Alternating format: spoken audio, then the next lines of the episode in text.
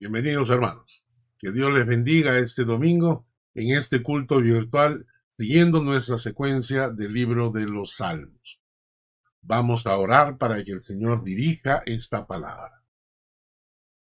Padre, tú que estás en el cielo, escucha nuestras oraciones, bendícenos con tu palabra y guíanos en este estudio, Señor, para edificación de tu iglesia en el nombre de Jesús.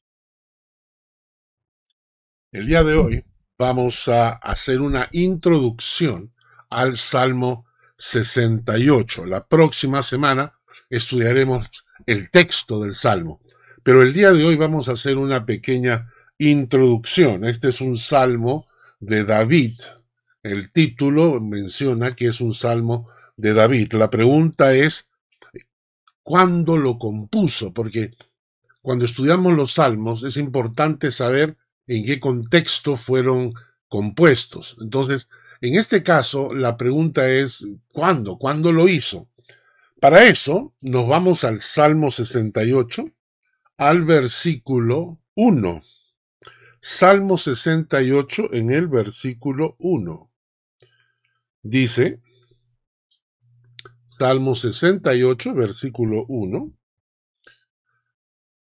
Levántese Dios, sean esparcidos sus enemigos y huyan de su presencia los que le aborrecen. Levántese Dios, sean esparcidos sus enemigos y huyan de su presencia los que le aborrecen. Si me acompañan a un texto en el libro de números, capítulo 10, versículo 33 al 34, Números, capítulo 10, versículos 33 al 34, dice el texto lo siguiente. Así partieron del monte de Jehová camino de tres días. Y el arca del pacto de Jehová fue delante de ellos camino de tres días, buscándoles lugar de descanso. El arca iba delante buscándoles lugar de descanso, el arca del testimonio, el, eh, el, arca del pacto. Y la nube de Jehová iba sobre ellos de día desde que salieron del campamento. Eh, vamos a entender lo que estamos hablando. Estamos hablando de Moisés que parten del monte de Jehová, camino de tres días. Ellos han sido rescatados de Egipto, están caminando en el desierto. Y entonces parten del monte de Jehová y dice el texto, el arca del pacto de Jehová iba delante de ellos, camino de tres días, buscándoles lugar de descanso. El arca buscándoles el lugar de descanso. Y la nube de Dios estaba sobre ellos. El arca iba adelante y la nube de Dios estaba sobre ellos. El arca del pacto era una, una, una, caja, también se le conoce como arca del testimonio, era una caja rectangular, más o menos de un metro, un metro diez, un metro doce, de largo por 67 de ancho y 67 de, de, altura. No es en realidad muy grande, ¿no? No es una caja muy grande. Un metro más o menos largo, pero el alto tampoco era muy grande. Era de madera de acacia y estaba recubierta de oro por dentro y por fuera. El arca del testimonio o el arca del pacto tenía tres compartimientos. En cada uno de ellos iba algo que representaba un carácter, una de las características de Dios. En uno de los compartimientos iba el maná, ese pan del cielo que caía del cielo para alimentar al pueblo durante los 40 años que caminaron por el desierto. Y ese pan se llamaba maná, eh, en uno de los compartimientos había ese pan guardado para recordar que Dios es proveedor, que Dios provee para su pueblo. En otro compartimiento estaban las tablas de la ley, esas tablas que fueron escritas en piedra con los mandamientos de Dios. Esas tablas estaban guardadas en otro de los compartimientos para recordarnos la santidad de Dios. Entonces, en uno el maná, provisión de Dios. En el otro, las tablas de la ley, la santidad de Dios. Y en el tercero estaba la vara de Aarón. ¿De dónde sale esto de la vara de Aarón? Algunos líderes del pueblo quisieron rebelarse ante la autoridad de Moisés y de Aarón. Cuando ellos estaban en el desierto, siempre ocurre en las iglesias, en los gobiernos, en, eh, en todas partes, que sale un grupo de gente y que se tratan de rebelar a la autoridad porque quieren en realidad apropiarse de la autoridad. No es que busquen justicia ni, ni tontería de esas, no. Lo que ellos quieren es ellos apropiarse de la autoridad. Y entonces hay este pequeño problema en el pueblo de Dios, donde la gente dice, bueno, nosotros también podemos dirigir al pueblo, ¿y por qué Moisés? ¿Y por qué Aarón? Si nosotros también estamos capacitados, ¿no? Yo lo he escuchado muchas veces eso en las iglesias. ¿Por qué él como pastor? Yo también puedo ser pastor, ¿no es cierto? Entonces, en esa situación, Dios agarra y le dice a Moisés, bueno Moisés, vamos a hacer algo así. Que cada uno de estos líderes del pueblo que se creen autoridad traigan una, una rama seca, incluyendo a Aarón y yo voy a mostrarles a quién he elegido. Cada uno de ellos trajo su vara, su rama, ¿no? y Aarón trajo la suya, eran ramas secas, estaban desconectadas de la planta, digamos, no estaban, no estaban sembradas en la tierra, estaban secas. Y las trajeron al tabernáculo y las pusieron delante de Dios, delante del arca, justamente delante del arca del testimonio, en el tabernáculo. Al día siguiente, el texto en números capítulo 17, versículo 4 y 5, nos dice, las pondrás en el tabernáculo de reunión delante del testimonio, donde yo me manifestaré a vosotros, y florecerá la vara del varón que yo escoja y haré cesar de delante de mí las quejas de los hijos de Israel con que murmuran contra vosotros. Al día siguiente, las ramas secas seguían secas, con excepción de la rama de Aarón, que a pesar de estar seca, había reverdecido. Y esto nos muestra el poder de Dios, por un lado, para hacer reverdecer una planta seca, y por otro lado la soberanía de Dios, porque Él escoge al que Él quiere. Él escoge al que Él quiere, no al que nosotros queremos. Entonces la soberanía de Dios. Entonces, el arca del testimonio, también llamada el arca del pacto, tenía estos tres compartimientos. Maná, la provisión de Dios. Las tablas de la ley, la santidad de Dios. Y la vara de Aarón, reverdecida para mostrarnos el poder y la soberanía de Dios. Y esta arca tenía una tapa, y esa tapa se llamaba el propiciatorio.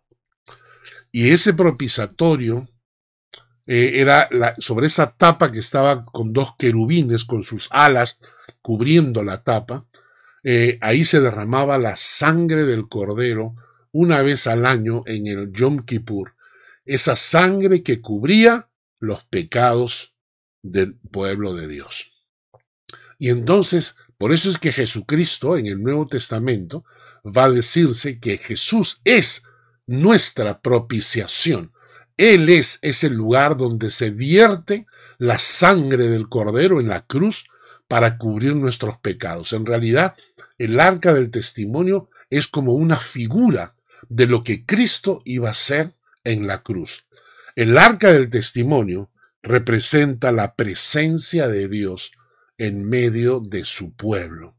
La presencia de Dios, el método por medio del cual el pueblo de Dios se puede encontrar con Dios por medio de la sangre del Cordero que cubre nuestros pecados, cuando desconfiamos de la provisión de Dios, cuando desconfiamos del poder de Dios, cuando nos revelamos a su voluntad y, no queremos aceptar su soberanía, cuando pecamos rompiendo los mandatos de Dios que Dios escribió en las tablas de la ley.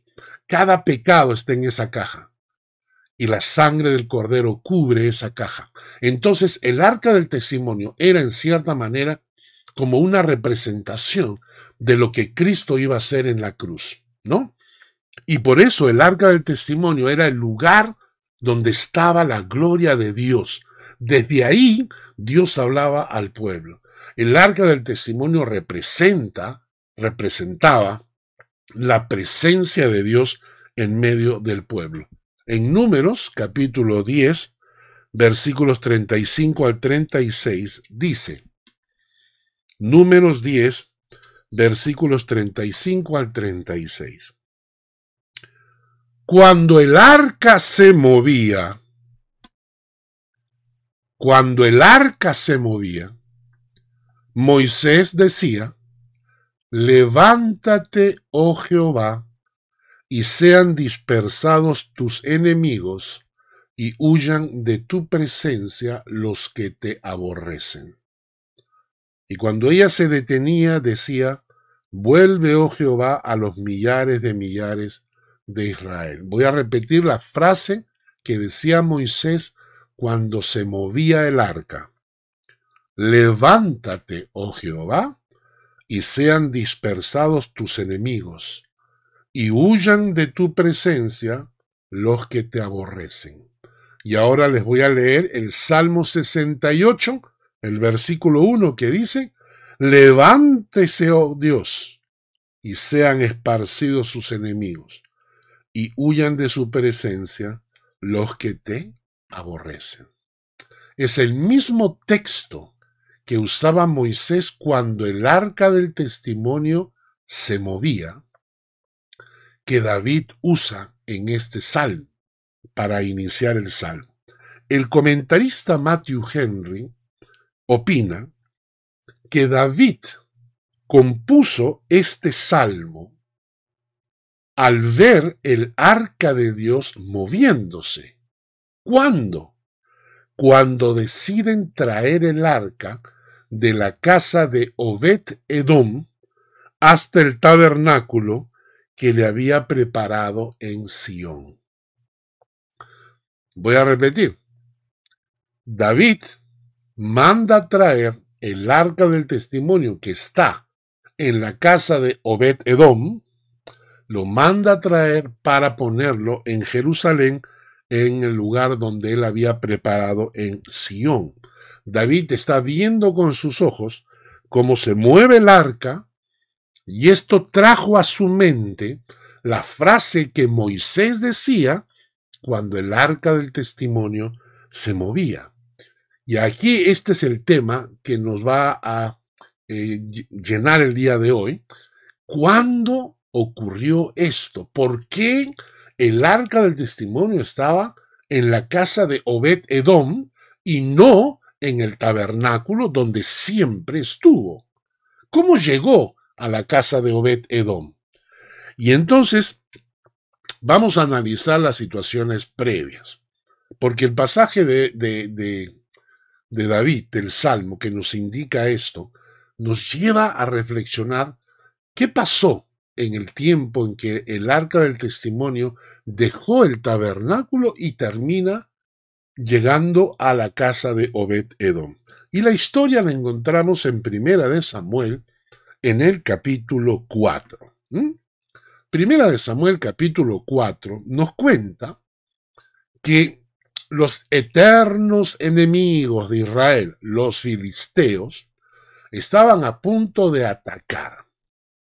Normalmente, cuando había esto, cuando había una batalla en este sentido, el pueblo de Dios consultaba a Dios. Consultaba a Dios por medio de sus profetas. Y entonces les preguntaba, sea por el profeta o sea por los sacerdotes, preguntaban, Señor, viene el enemigo, ¿qué vamos a hacer? Pero el pueblo de Dios en este momento ya se ha independizado. Están viviendo una vida sin Dios. Dios no era necesario consultarlo. ¿Por qué? Porque ellos se consideraban suficientemente fuertes para enfrentarlo. Se habían independizado de Dios y frente a sus enemigos, los filisteos, decidieron presentar batalla. Ellos podían pelear, ellos no tenían miedo de los filisteos, pero sin tener en cuenta a Dios, sino basados en sus propias fuerzas, deciden enfrentarse a los filisteos. Resultado, en 1 Samuel 4.2 nos dice, Israel fue vencido delante de los filisteos los cuales hirieron en la batalla en el campo como a cuatro mil hombres. El pueblo hebreo perdió cuatro mil hombres en esa batalla. ¿Mm? ¿Por qué? Por vivir independientes de Dios. ¿Mm? Vivir independientes de Dios. Ahora, ¿qué hacemos normalmente cuando estamos alejados de Dios? Y de repente aparecen los problemas, las pruebas, las enfermedades. ¿Qué hacemos? Vamos corriendo a buscar a Dios y a pedir oración, ¿no es cierto?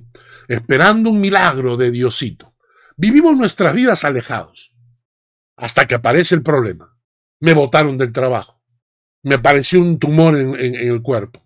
Y tengo un problema con la familia. Entonces, entonces, comenzamos. Por favor, oren por mí, oren por mí, necesito ayuda. He venido a la iglesia para que oren por mí. No, inmediatamente comenzamos a buscar a Dios en una forma, considerando a Dios como si fuera el bombero que apaga nuestros fuegos, ¿no? Y exactamente esto es lo que hizo el pueblo de Israel. Al verse derrotados, a ver que habían muerto cuatro mil hebreos, ¿qué hacen? Hay que buscar a Dios. ¿Qué hacemos? ¿Qué hacemos? Traigamos el arca. Vamos a traer el arca. En primera de Samuel capítulo 4, versículos 3 y 4 dice, Cuando volvió el pueblo al campamento, los ancianos de Israel dijeron, ¿por qué nos ha herido hoy Jehová delante de los filisteos? Traigamos a nosotros de Silo el arca del pacto de Jehová, para que viniendo entre nosotros nos salve de la mano de nuestros enemigos. Y envió el pueblo a Silo, y trajeron de allá el arca del pacto de Jehová de los ejércitos, que moraba entre los querubines. Y los dos hijos de Elí, Ofni y Fines, estaban allí con el arca del pacto de Dios. Yo quiero que anoten ustedes tres cosas en este pasaje. Primero, la, pregunta que ellos hacen es súper ilustrativa.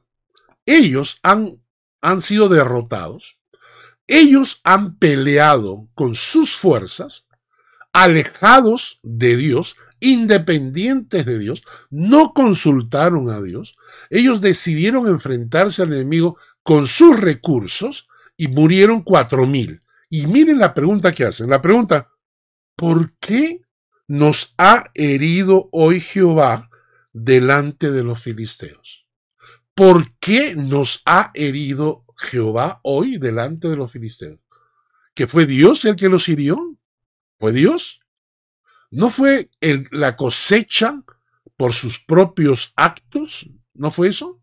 ¿No fue el hecho de estar alejado de Dios y de enfrentar a los enemigos con sus fuerzas lo que trae tipo de consecuencia? Cosechan lo que siembran. Pero era, no, para ellos era la culpa de Dios. Era la culpa de Dios. ¿Por qué nos ha herido hoy Jehová delante de los filisteos? Y esto nos refleja el corazón que tenía el pueblo en ese momento. Y esto nos hace pensar en nosotros mismos. Gente que se aleja de Dios y luego cuando las cosas le van mal, vienen y me preguntan y me dicen, ¿por qué Dios ha permitido esto? ¿Ah? ¿Por qué Dios ha permitido esto? Pero tú te alejaste de Dios. como el hijo pródigo, el hijo pródigo que decidió irse lejos de su padre y empieza a sufrir. Y entonces, ¿a quién le va a echar la culpa? ¿Al padre? Si es el hombre el que se aleja de Dios. Entonces, la primera pregunta que ellos hacen nos ilustra el corazón del pueblo. Ellos, ellos han peleado con su esfuerzo, pero ahora le echan la culpa a Dios. ¿Por qué Dios ha permitido esto? La segunda cosa es que ellos creen que trayendo el arca era suficiente. Es decir, no importa su corazón. No, no, no, no. Traigamos al arca porque Dios está obligado, obligado a salvarnos, ¿no? Ellos dicen, traigamos a nosotros de Silo el arca del pacto de Jehová, para que viniendo entre nosotros nos salve de la mano de nuestros enemigos. Igual que nosotros creemos que cuando estamos lejos de Dios y llamamos y pedimos, por favor, oren, por favor, oren, listo, Dios está obligado a salvarte, Dios está obligado a responder la oración, Dios está obligado, ¿por qué? Porque tú ahorita, como ya reaccionaste, crees que Dios está obligado a hacerlo. Y mucha gente cree que esas, esas oraciones fortuitas, eh, fugaces, esas oraciones cuando estoy en necesidad, creen que Dios está obligado a responderlas. Y la tercera cosa interesante, para que vean ustedes cómo estaba el pueblo hebreo en ese momento, es la última frase que hemos leído. Dice, envió el pueblo a Silo y trajeron de allá el arca del pacto de Jehová de los ejércitos que moraba entre los querubines. Y los dos hijos de Elí, los dos hijos de Elí, Ofni y Fines, estaban allí con el arca del pacto. El arca del pacto, que representaba la presencia de Dios estaba a cargo de estos dos individuos. El pueblo de Dios tenía tan poca conciencia de la presencia de Dios que le encarga el arca del testimonio, el lugar santo de donde Dios hablaba a su pueblo, lo que representa al Jesucristo del futuro, se le encarga a estos dos individuos a Ofni y Fines. ¿Quiénes eran estos? Eran los hijos de Elí. Y voy a leerles tres textos bíblicos para que los conozcan. El padre era sacerdote, Elí era sacerdote. Y estos se habían hecho sacerdotes por herencia. Habían heredado el sacerdocio del padre pero no tenían corazón de sacerdotes ni respetaban a Dios. En 1 Samuel 2.12 dice, los hijos de Elí eran hombres impíos y no tenían conocimiento de Jehová. Los hijos de Elí, Ofni y Fines, eran hombres impíos y no tenían conocimiento de Jehová eran sacerdotes por herencia, pero su corazón no conocía a Jehová de los ejércitos. Primero en Samuel 2.17 dice, era pues muy grande delante de Jehová el pecado de estos jóvenes, porque los hombres menospreciaban las ofrendas de Jehová. Claro, si no tienes a Cristo en tu corazón y no conoces al Dios de la Biblia, tú menosprecias las ofrendas, porque para ti eso de las ofrendas es tirar dinero al, aire, pues tirar dinero a la basura. Y entonces tú menosprecias las ofrendas que entregas a ese Dios en el cual realmente no crees. Entonces, estos dos individuos, dice, era muy grande delante de Jehová el pecado de estos jóvenes, porque menospreciaban las ofrendas de Jehová. Ahí no queda la cosa, ahí no queda la cosa. Primero Samuel 2, 22 al 25 nos dice, pero Elí era muy viejo y oía de todo lo que sus hijos hacían con todo Israel y cómo dormían con las mujeres que velaban a la puerta del tabernáculo de reunión. ¿Cómo dormían con las mujeres que velaban a la puerta del tabernáculo de reunión?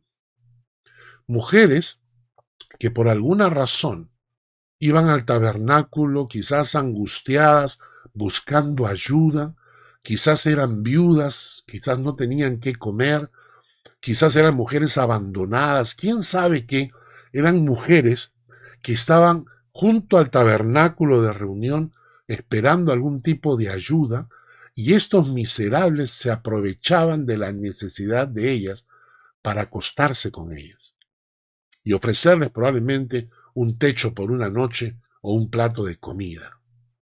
Así que Ofni y Fines eran un par de ratas miserables que se hacían pasar por sacerdotes. Y cuando el texto continúa en primera de Samuel 2, 22 al 25, dice que él les llama la atención. Les dijo, ¿por qué hacéis cosas semejantes? le dice su padre Elí. Porque yo oigo de todo este pueblo vuestros malos procederes.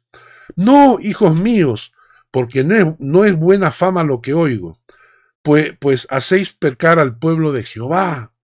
Si pecar el hombre contra el hombre, los jueces le juzgarán, mas si alguno pecare contra Jehová, ¿quién rogará por él? Pero ellos no lo oyeron, no oyeron la voz de su padre, porque Jehová los había resuelto a hacerlos morir. ¿Había que hablarles así de bonito a estos dos eh, miserables? No. Elí tenía que haber sido radical y tenía que haberlo sacado. Tenía que haberlo sacado del sacerdocio. Porque estaban insultando el nombre de Dios. Él era el sacerdote máximo, él tenía autoridad para sacar a sus dos hijos, pero no lo hizo. Un texto bíblico dice que, que Dios le llama la atención a Elí y le dice, has honrado a tus hijos más que a mí. Y entonces, estos dos individuos quedaron a cargo del, arca del testimonio. O sea, el pueblo de Dios quiere enfrentar batalla. Primero, le echa la culpa a Dios de haber, de, haber sido derrotados. Segundo, creen que trayendo el arca se soluciona el problema, porque claro, Dios tiene que resolver el problema porque ya trajeron el arca. Y tercero, ponen el arca del testimonio al cuidado de estos dos individuos, que no merecían ni siquiera el título de sacerdotes. Y bueno, obviamente, ¿cuál es el resultado? En 1 Samuel capítulo 4, versículos 10 y 11 nos dice, pelearon pues los filisteos e Israel fue vencido. Pues. Y huyeron cada uno a sus tiendas y fue hecha muy grande mortandad, pues cayeron de Israel treinta mil hombres. Ese día cayeron treinta mil hombres.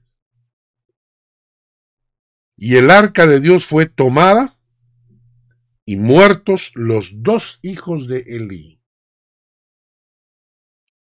El mismo día en que el arca fue tomada, murieron los dos hijos de Elí. Dios mandó juicio y los mató. Ahora, ¿qué aprendemos de todo esto? Primero, Dios no es el bombero al que menospreciamos todo el tiempo y que luego buscamos desesperadamente para que resuelva nuestros problemas milagrosamente. No. La Biblia nunca menciona a Dios como un bombero. No. Si tú crees que tú puedes vivir tu vida alejado del Señor y luego cuando las cosas van mal, vienes desesperado a buscar la ayuda de Dios y esperas que Él haga milagros, te cuento, es muy probable que no recibas ninguno. En segundo lugar, yo debo construir con Dios una relación permanente si deseo ver la mano de Dios obrando y cuidando mi vida y mi familia. ¿Entiendes? No es una relación eventual, sino una forma de vivir. Yo necesito desarrollar con Dios una forma de vivir, buscando a Dios cada día, con un tiempo buscando al Señor en oración cada día, construyendo una relación con Dios. En tercer lugar, cada día debo entrar en la presencia de Dios.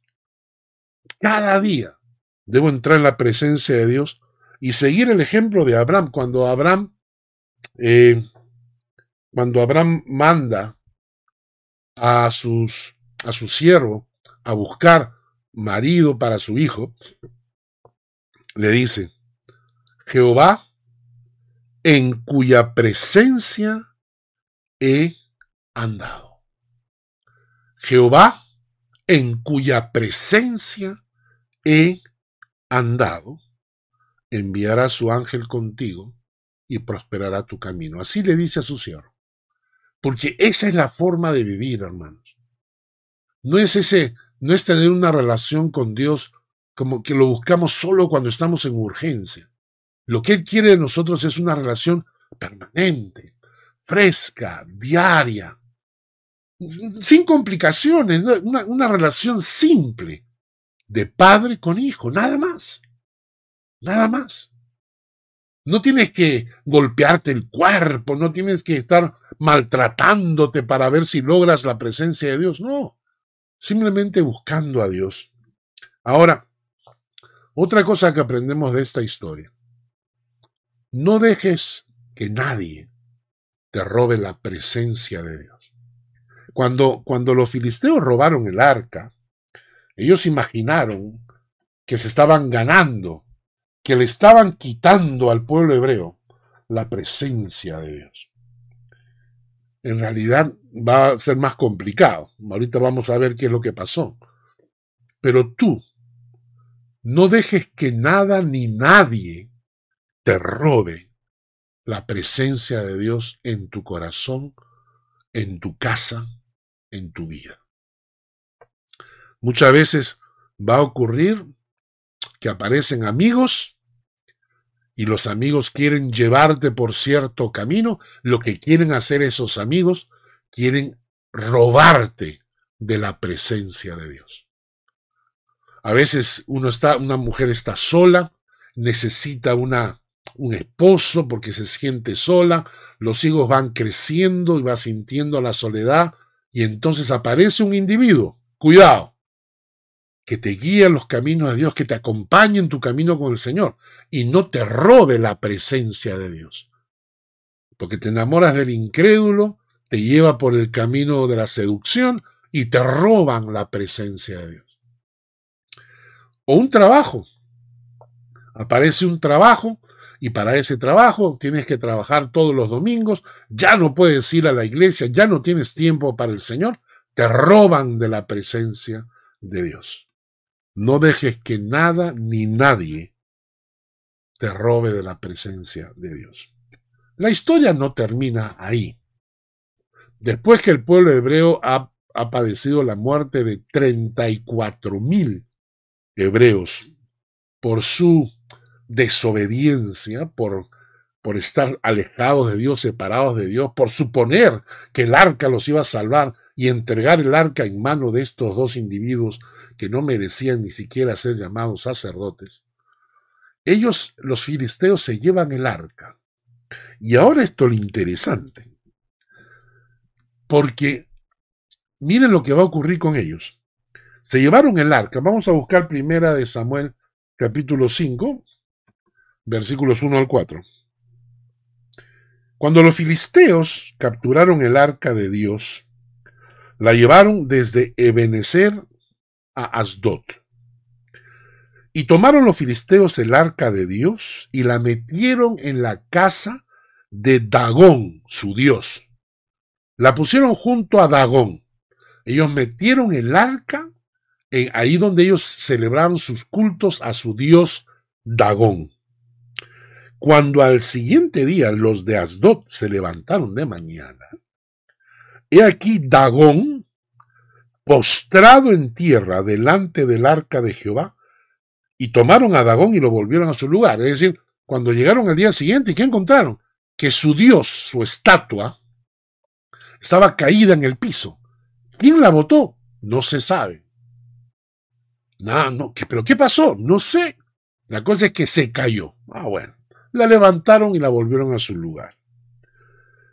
Versículo 4. Volviéndose a levantar de mañana el siguiente día, he aquí que Dagón había caído postrado en tierra delante del arca de Jehová, y la cabeza de Dagón y las dos palmas de sus manos estaban cortadas sobre el umbral, habiéndole quedado a Dagón el tronco solamente.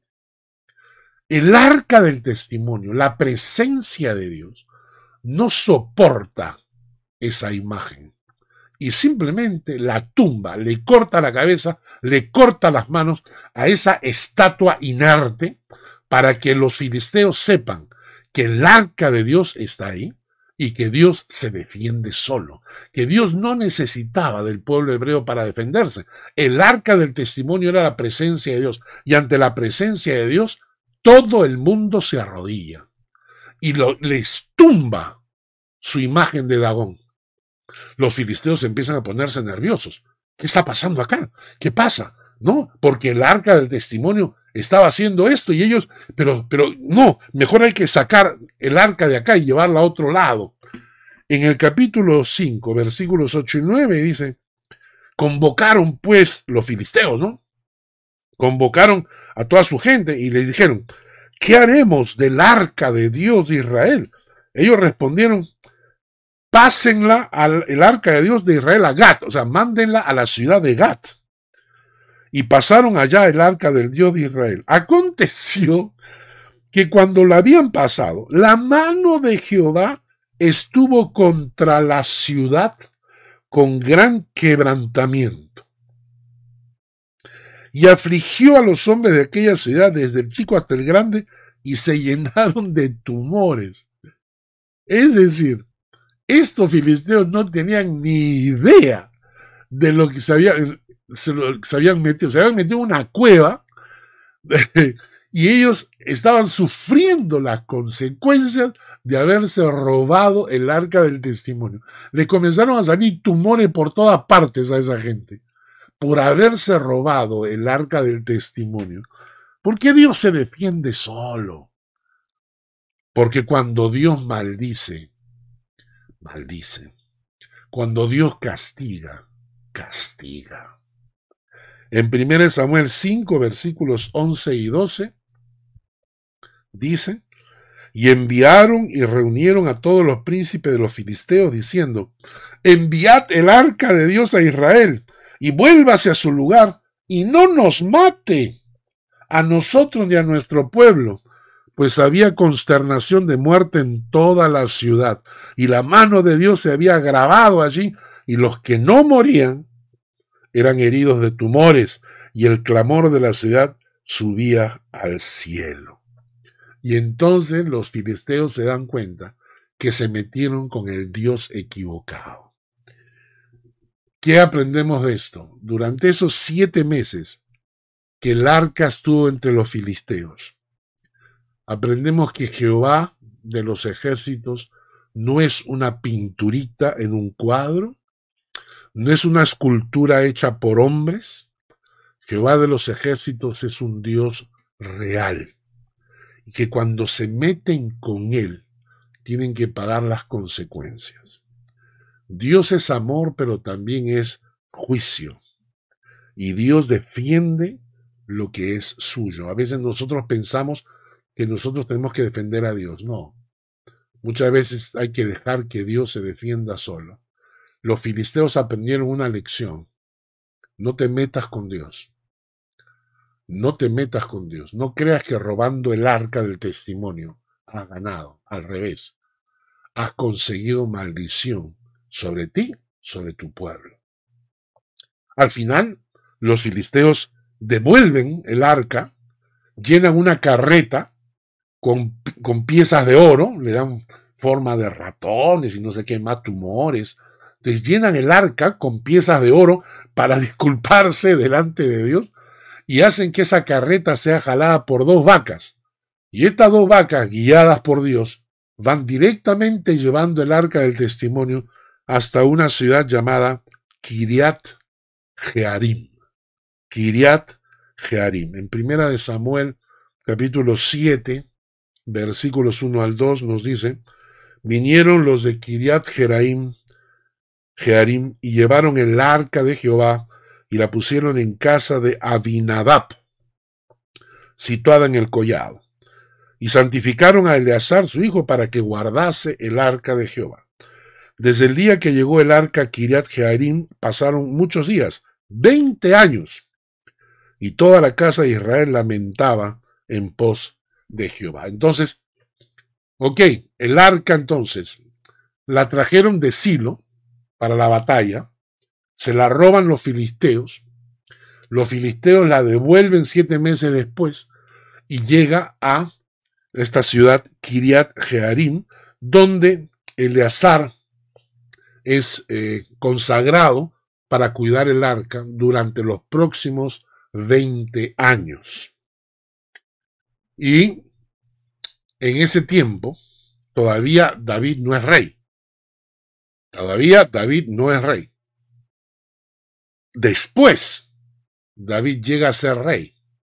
Y David llega a ser rey y 20 años más tarde decide transportar el arca del testimonio de la casa de Abinadab en Kiriat Jearim hasta Jerusalén. Hay un percance en el camino, que no lo voy a contar ahora para no alargar más la prédica. Hay un percance en el camino y David dice lo siguiente, ¿no? David se retracta en segunda de Samuel capítulo 6 versículos 9 al 11. Temiendo David a Jehová aquel día, dijo, ¿cómo ha de venir a mí el arca de Jehová? De modo que David no quiso traer para sí el arca de Jehová a la ciudad de David, y la hizo llevar David a casa de Obed, Edom, Geteo. Y estuvo el arca de Jehová en casa de Obed, Edom, Geteo tres meses, y bendijo Jehová a Obed, Edom y a toda su casa. El arca del testimonio que David quiso transportar inicialmente se queda en la casa de Obed, Gedom. Y entonces, ¿qué ocurre? Dice el texto, se quedó en la casa de Obed Edom Geteo tres meses y bendijo Jehová a Obed Edom y a toda su casa. La misma arca, la misma arca que con los filisteos les trajo tumores, les tumbó a sus dioses, les trajo juicio, esa misma arca en la casa de Obed Edom, que la supo honrar, porque estaba la presencia de Dios, que, supieron cuidar, porque representaba la presencia de Dios, se convierte en bendición. Y Obed Edom es bendecido por Dios durante esos tres meses que estuvo con el arca. Hermano, Deja que la presencia de Dios inunde tu vida. Abre las puertas de tu casa para que la presencia de Dios llegue, entre. Invita la presencia de Dios a tu corazón. Invita la presencia de Dios a tu hogar. Permite que la presencia de Dios llene tu casa, porque eso es bendición. Daniel, por ejemplo, Daniel el profeta en 6.11 escribe, ellos, habían unos hombres que querían hacerle daño. Y entonces cuando quisieron hacerle daño, los fueron a buscar a Daniel. Y el texto dice, entonces se juntaron aquellos hombres, hombres malvados, y hallaron a Daniel, haciendo qué? Orando y rogando en presencia de su Dios. Tus oraciones te, permiten entrar ante la presencia de Dios. Tu, tu forma, hermano, de buscar el rostro de Dios. En Apocalipsis 8.4 dice, de la mano del ángel subió a la presencia de Dios el humo del incienso con las oraciones de los santos. A la presencia de Dios llegaron qué cosa? Tus oraciones. ¿Cómo, cómo hacemos? para que la presencia de Dios llene nuestro corazón? Ora. Invita al Señor a que llene tu vida. Eso se llama ser lleno del Espíritu Santo. que llene tu corazón, que llene tu vida, que llene cada área de tu vida. Ríndele tu corazón al Señor de tal manera que puedas vivir en la presencia de Dios, agradándole, que tu forma de vida le agrade. Hermano, honra la presencia de Dios en tu, en tu vida, vive en la presencia de Dios, ora para que entres a la presencia de Dios, porque la presencia de Dios, hermanos, es la que trae bendición. Hay un texto que hay que tener mucho cuidado. No dejes que el pecado se meta en tu vida. Porque en Génesis 3.8 dice que cuando Adán y Eva pecaron, lo primero que hicieron fue esconderse de la presencia de Dios. Así es. Cuando pecamos y dejamos que el pecado entre en nuestro corazón, lo primero que va a ocurrir es que pierdes la presencia de Dios.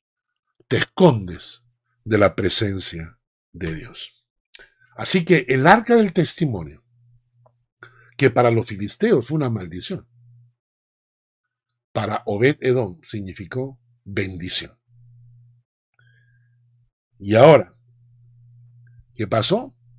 Tres meses después, cuando David ve la bendición en la casa de Obed Edom, manda traer el arca. Y entonces en segunda de Samuel capítulo 6, versículos 12 al 15 nos dice, y fue dado aviso al rey David, diciendo, Jehová ha bendecido la casa de Obed Edom y todo lo que tiene, a causa del arca de Dios. Y entonces David fue y llevó con alegría el arca de Dios de casa de Obed Edom a la ciudad de David. Y David comienza a transportar el arca del testimonio, el arca del pacto, la comienza a transportar desde la casa de Obed Edom a Jerusalén. Y cuando lo que llevaban, los que llevaban el arca de Dios habían andado seis pasos, David sacrificó un buey y un carnero engordado, y David danzaba con toda su fuerza delante de Jehová, y estaba David vestido con un efod de lino, y así David y toda la casa de Israel conducían el arca de Jehová con júbilo y sonido de trompeta, y entonces David elevó una canción a Dios, que es el Salmo 68, y empieza diciendo, Levántese Dios, sean esparcidos sus enemigos, huyan de su presencia los que le aborrecen, como es lanzado el humo, los lanzarás, como se derrite la cera delante del fuego, así perecerán los impíos delante de Dios, mas los justos se alegrarán, se gozarán delante de Dios y saltarán de alegría. Cantad a Dios, cantad salmos a su nombre, exaltad al que cabalga sobre los cielos. Jehová es su nombre, alegraos delante de él. Gracias Señor por tu palabra el día de hoy. Gracias por lo que hemos aprendido.